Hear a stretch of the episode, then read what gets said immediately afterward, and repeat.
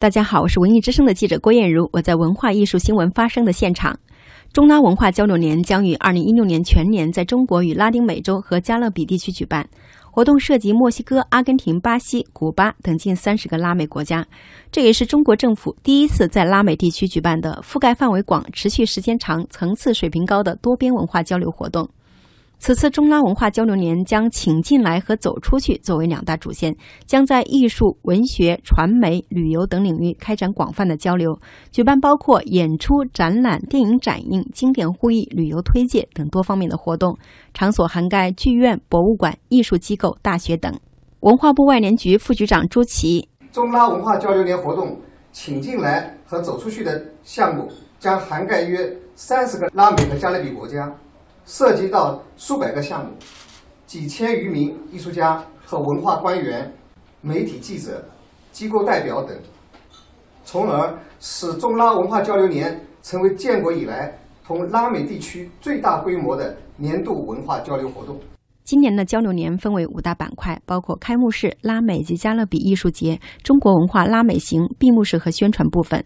而开幕式和闭幕式也是整个中拉文化交流年的重中之重。开幕式活动将于二零一六年三月二十五日在北京天桥艺术中心举办，将为观众呈现一场集桑巴舞、萨萨舞、探戈舞、芭蕾舞、奎卡舞等一体的唯美舞蹈盛宴，浓墨重彩地展现拉美国家的多元五彩文化，突出各国悠久的人文历史。为配合我国国家领导人访问拉美，闭幕式活动拟于二零一六年十一月在拉美一个国家举办。闭幕式演出将以“美美与共”为主题，以文化为途径，增进了解，深化友谊。届时，演出活动拟以中方制作为主，中拉共同参与的形式开展，